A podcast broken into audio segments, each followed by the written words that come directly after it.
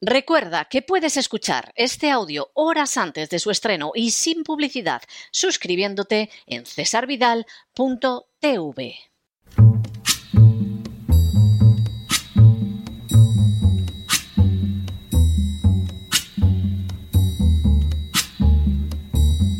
La voz con César Vidal, desde el exilio. When the night has come and the land is dark and the moon is the only light we'll see. No, I won't be afraid. Oh, I won't be afraid just as long as you stand, stand by me. Muy buenos días, muy buenas tardes, muy buenas noches y muy bienvenidos a esta nueva singladura de la voz. Soy César Vidal, hoy es el miércoles 13 de julio de 2022 y me dirijo a los hispanoparlantes situados a uno y otro lado del Atlántico y del Pacífico y como siempre lo hago desde el exilio. Corría el año 301 después de Cristo, cuando el emperador romano Diocleciano dictó un edicto con la intención de controlar los precios en el territorio del imperio. La razón no era otra, sino que sus intentos de ajustar el valor de la moneda se habían saldado con diversos fracasos en la década anterior, y la inflación constituía una angustiosa realidad en el imperio. En teoría, el nuevo edicto de Diocleciano iba a controlar el precio de más de un millar de bienes de consumo, evitando con ello la especulación, la subida de precios y la inflación.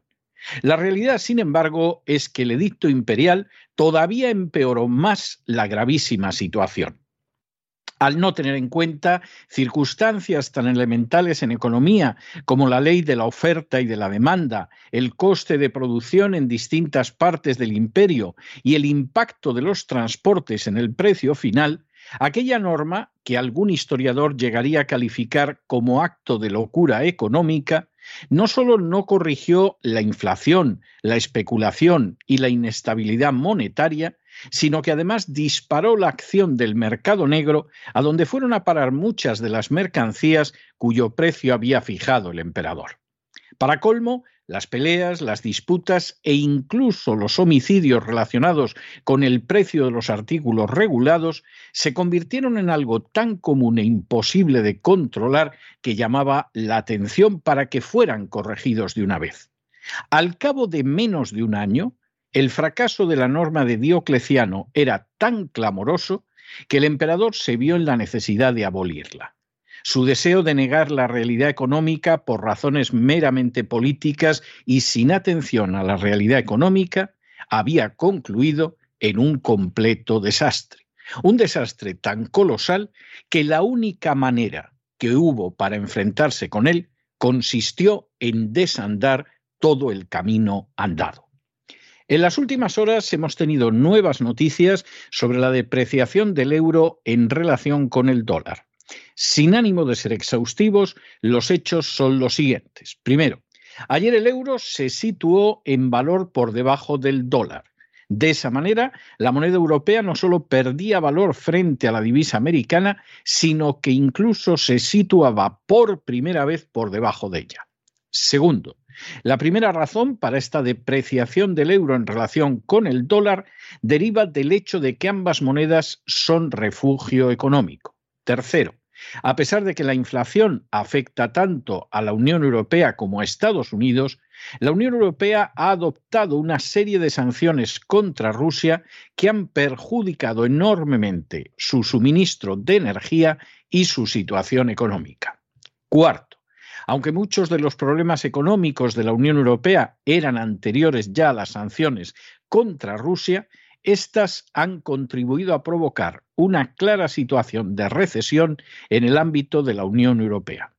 Quinto, ante esa situación, el dinero está abandonando Europa y el euro para encontrar un refugio en el dólar y en los Estados Unidos.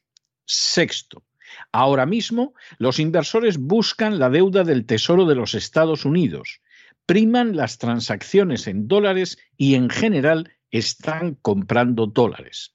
Séptimo, a lo anterior se añade que la Reserva Federal ya ha comenzado la subida de tipos y ha anunciado que llegará al 4% el próximo año. Esta medida implica un impulso adicional para la renta fija americana y sirve también para atraer el dinero hacia los Estados Unidos. Octavo, Junto con el dinero que procede de naciones de Hispanoamérica y Asia, Estados Unidos está recibiendo las salidas de fondos de los índices europeos, lo que se traduce también en la apreciación del dólar con respecto al euro. Noveno. Las sanciones lanzadas contra Rusia han provocado igualmente una innegable debilidad económica en el seno de la Unión Europea.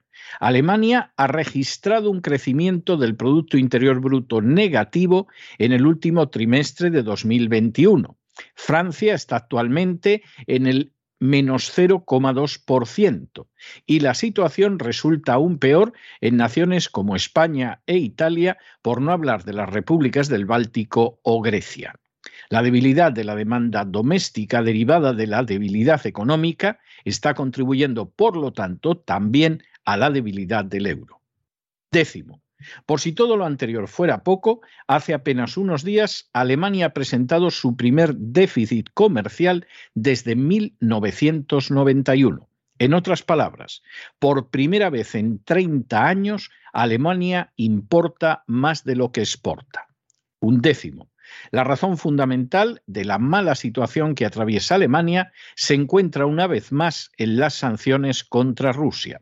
La subida de la energía, que incluye, por ejemplo, comprar un gas a Estados Unidos, que es un 40% más caro que el gas ruso, tiene como consecuencia una pérdida de competitividad de la industria alemana. El coste de la luz, por ejemplo, muestra 440 euros por megavatio hora, una cifra que es un 675% superior a la media de la última década. Duodécimo. Alemania, que es la locomotora de Europa y que depende totalmente de su industria para su economía, se aboca al desastre, ya que su déficit comercial supone la necesidad de financiar vía deuda externa lo que antes financiaba a través de operaciones comerciales. Décimo tercero. Para colmo, en estos momentos, Europa importa casi el 50% del gas licuado natural de Estados Unidos, con lo que su dependencia energética de la potencia americana se ha disparado y por añadidura a un precio muy superior al ruso. Una vez más, el efecto es una revalorización del dólar y una caída del euro. Décimo cuarto.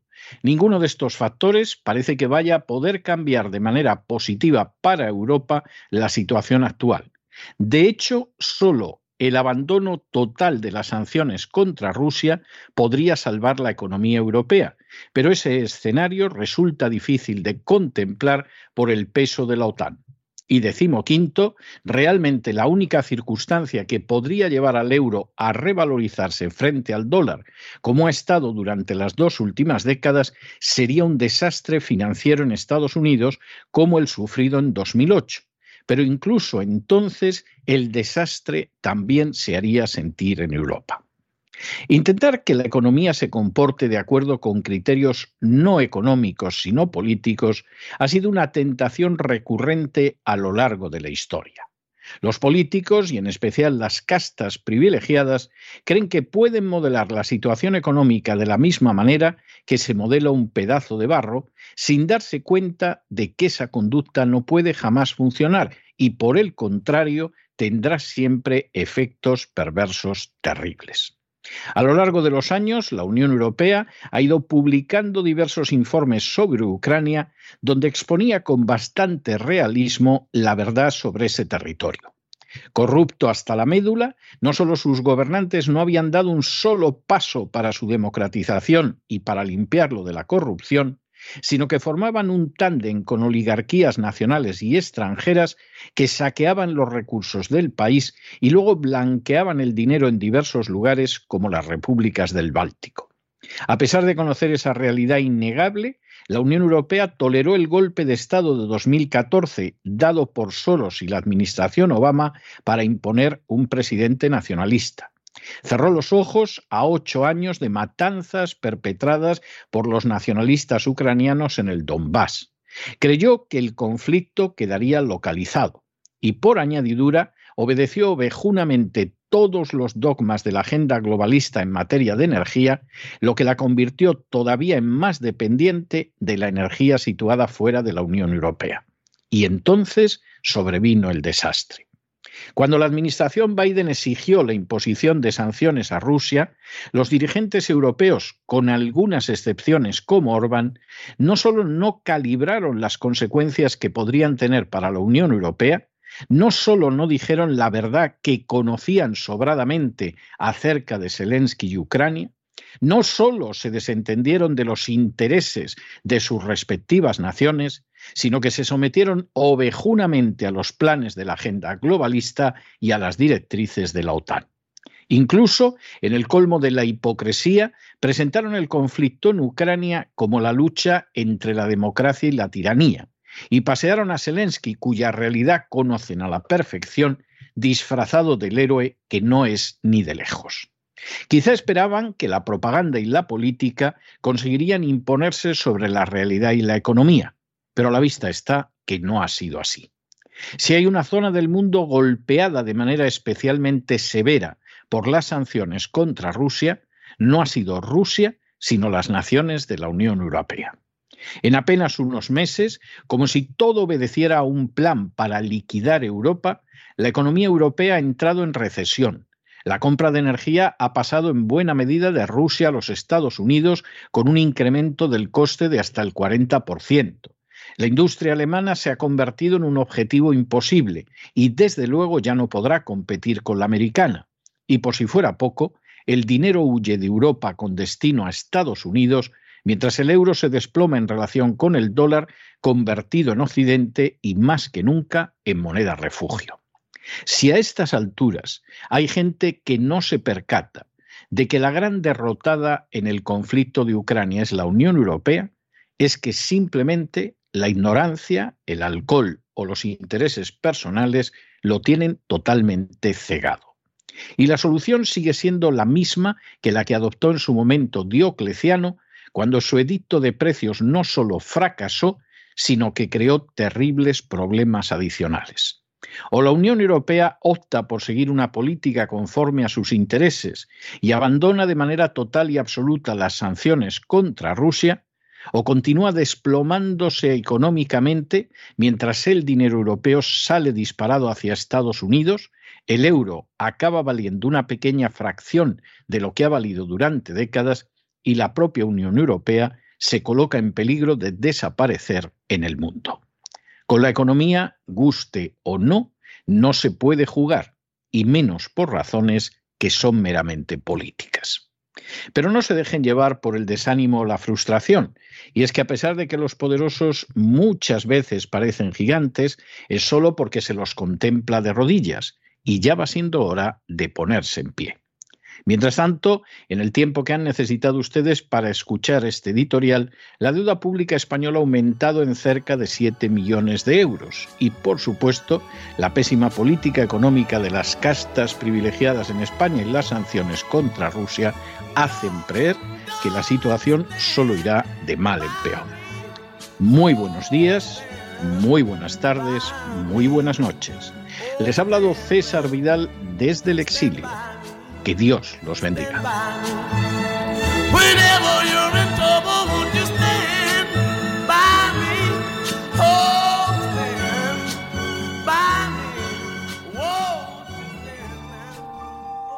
Esta sección está patrocinada por crowdfunding con el siguiente mensaje. Nuestro Señor Jesucristo, el único Dios verdadero, es misericordioso y nuestro Salvador.